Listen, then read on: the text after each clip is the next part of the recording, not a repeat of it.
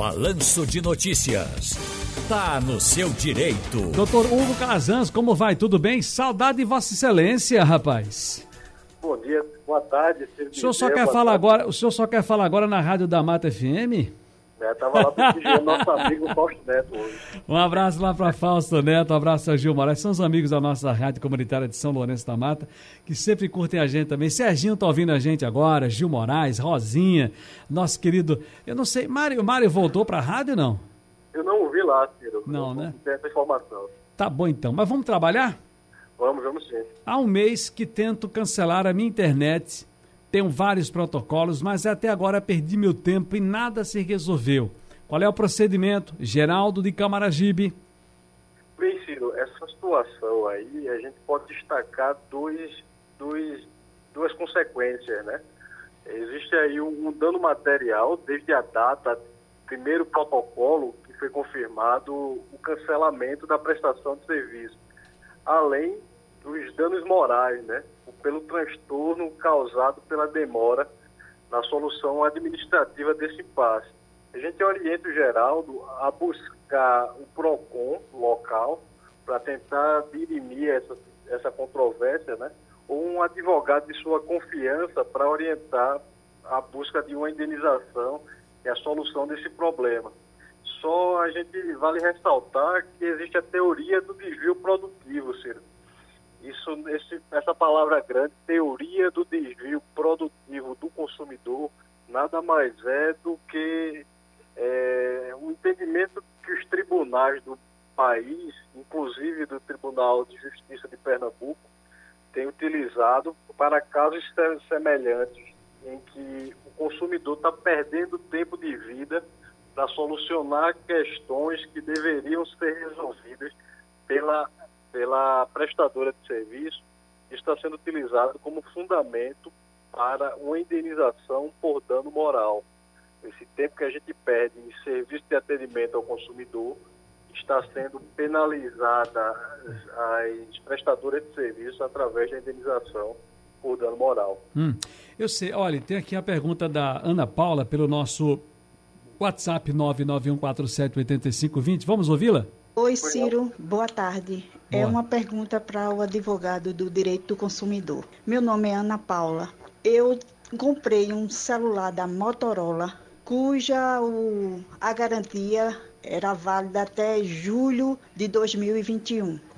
No mês de abril, ele apresentou um problema, deu uma pane nele, ele ficou sem funcionar. Levei ele para assistência da Motorola no Pina, passou 15 dias e o celular veio da mesma maneira, sem funcionar. Entrei com uma ação no juizado, no nono juizado civil de Recife. Quando é agora, a juíza deu um parecer extinguindo o processo, alegando que no juizado não tem perito para averiguar a causa. Aí eu pergunto, eu vou ficar prejudicada? O que é que o, que o advogado me aconselha a fazer nesse caso? Entrar na justiça civil para ver se eu adquiro o valor do, do celular que eu paguei, R$ 1.050 e o celular só funcionou 10 meses. Por favor, me dê uma orientação com relação a isso. Obrigada. Obrigada a você, Ana Paula. Foi um pouco grandinha aqui a fala. Não sei se deu para. Eu comecei entendendo, mas não, não terminei. O senhor entendeu, doutor Hugo? Entendi bem, Ciro. Vamos lá. Essa questão de Ana Paula, ela teve um defeito no celular dentro do prazo da garantia do fabricante. Ela até citou o nome aí da Motorola como fabricante. Ela fez o correto, ela buscou um juizado especial. No entanto, esse juizado, que é conhecido como a Justiça das Pequenas Causas, ele não tem o poder de realizar perícias. Toda causa que precise de atos complexos, é, como a perícia é, não pode ser solucionado ali no juizado. A orientação para Ana Paula é buscar um advogado de sua confiança para ingressar na justiça comum, cobrando esses 1.050 que ela pagou pelo aparelho celular, além da indenização por todo esse transtorno de não ter um bem essencial que ela adquiriu por um valor de grande monta, né? Uhum. Deixa eu ver aqui. Fiz um plano de saúde há 15 dias. Hoje, na madrugada, tive uma crise de apendicite, precisando de atendimento de urgência, mas o plano negou atendimento alegando carência. Pode isso? Ivete Rio Doce Olinda. O plano ela fez a saúde há 15 dias. Já tem, não tem que cumprir um prazo ou não? Ciro, esse caso de urgência, o prazo de carência determinado pela legislação é de 24 horas. Ultrapassada essa, essa carência de 24 horas, o usuário ele pode sim acionar o plano de saúde para casos de urgência, né? Para utilização de serviços de assistência médica nessas situações de emergência ou de urgência, como é o caso da crise de apendicite. Se o plano alegar que a cláusula contratual estabelece um prazo maior que 24 horas, que é geralmente que eles alegam, né? Ela pode, ela pode buscar e, e essa cláusula será considerada abusiva, né? Existe até entendimento pacífico do Superior Tribunal de Justiça através da súmula 597, que já decidiu que é considerada abusiva toda a cláusula contratual que estabelece prazo maior que 24 horas contado da data da contratação. Uhum. Olha, vamos a Tech Bond também. O Tech Bond ele está no nosso WhatsApp. Oi, Tech, boa tarde. Boa tarde, Ciro. Boa tarde, doutor Hugo. É, meu nome é Tech Bond, eu sou do IPSEP. É, eu comprei numa empresa um, uma solução capilar, uma peruca, e hum. com sete dias a peruca caiu. Eu fui procurar a empresa, a empresa disse que ainda não estava no período da manutenção e que eu tinha que esperar mais três semanas. Aí eu solicitei a devolução do dinheiro, disse que isso era um absurdo e tal. E eles disseram que não, que estava dentro do, do, do, acordado, as manutenções eram de 30 em 30 dias e tudo mais, e que eu devia ter feito alguma coisa que o, o cabelo caiu, entendeu? Eu queria saber o seguinte, eu solicitei a manutenção de imediato e eles não quiseram. Solicitei a devolução do dinheiro também não. O que é que eu devo fazer? E aí, doutor Hugo? Boa tarde, nosso amigo Tecbond. Eu tenho até que procurar essa empresa que eu estou ficando meio careca, tá, dizendo? Pois é. buscar uma solução capilar que o negócio tá, tá feio. Hum. Essa situação aí, Ciro, é, é, ele fez o correto, né? A partir do momento que há uma falha na prestação do serviço, há uma falha do produto, o consumidor ele tem três opções. Ou ele pede o ressarcimento integral, devolvendo o produto, ou ele pede o abatimento do valor pago, um abatimento proporcional ao, ao tamanho do defeito, ou ele, ele busca a troca imediata desse produto.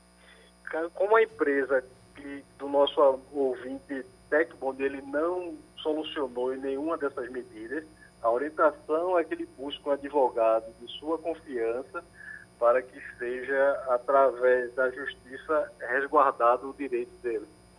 Uhum. Fábio Nascimento, diga lá, Fábio, boa tarde. Oi, Ciro, eu tenho uma pergunta para fazer ao doutor Faça. sobre um chip que eu comprei. Já vai fazer um ano que eu sou. É um problema comigo que essas pessoas da empresa aí ficam ligando para mim uma cobrança pelo nome da pessoa que eu não posso falar. É variamente, todos os dias, todos os dias liga, perguntando por essa pessoa. O chip eu comprei na, aqui na loja Estou com todo o documento. Pergunta o doutor aí o que, é que eu faço, como é, eu posso processar a empresa ou, ou essas pessoas que estão tá ligando, cobrando também, que é uma empresa aí que está devendo, eu acho, esse povo. Eu queria sim, uma informação do doutor aí, que eu já hoje mesmo ligaram me mandaram trocar o chip. Então faço o seguinte, troco o chip, então não vou trocar o que é meu. Certo? Eu não quero trocar o que é meu, eu quero informações do doutor. Doutor, o que é que a gente diz para o nosso amigo Fábio Nascimento, hein? Ciro, na questão do nosso ouvinte Fábio, ele pode buscar uh, o juizado especial para esse tipo de demanda. Existe já decisões no sentido de que quando a cobrança é, em relação a terceiro, ela excede o, o, o comum, excede, ele começa a incomodar o, o consumidor, isso pode, ele pode buscar uma indenização transtorno causado. É, só destacando, Ciro, que a gente não está falando de uma situação que a pessoa reconhece aquela dívida, né? Isso aí é um caso à parte. É, o que estamos tratando aqui é uma cobrança para terceiros, uma pessoa que você não conhece, você já informou a prestadora de serviço que não se trata daquela pessoa, mas mesmo assim ela excede com várias ligações, atrapalhando os seus afazeres cotidianos. Certo. Isso, isso aí é penalizado por uma indenização por dano moral.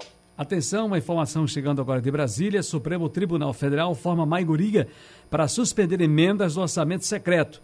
Seis ministros votaram com Rosa Weber, que é a relatora, ministra relatora. Julgamento acontece no plenário virtual da Corte e segue até quarta-feira.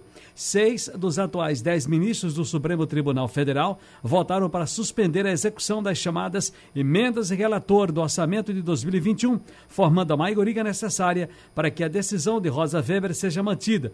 Emendas, essas emendas, aliás, compõem o orçamento paralelo que tem sido usado pelo governo do presidente Jair Bolsonaro para turbinar as emendas parlamentares aliados no Congresso.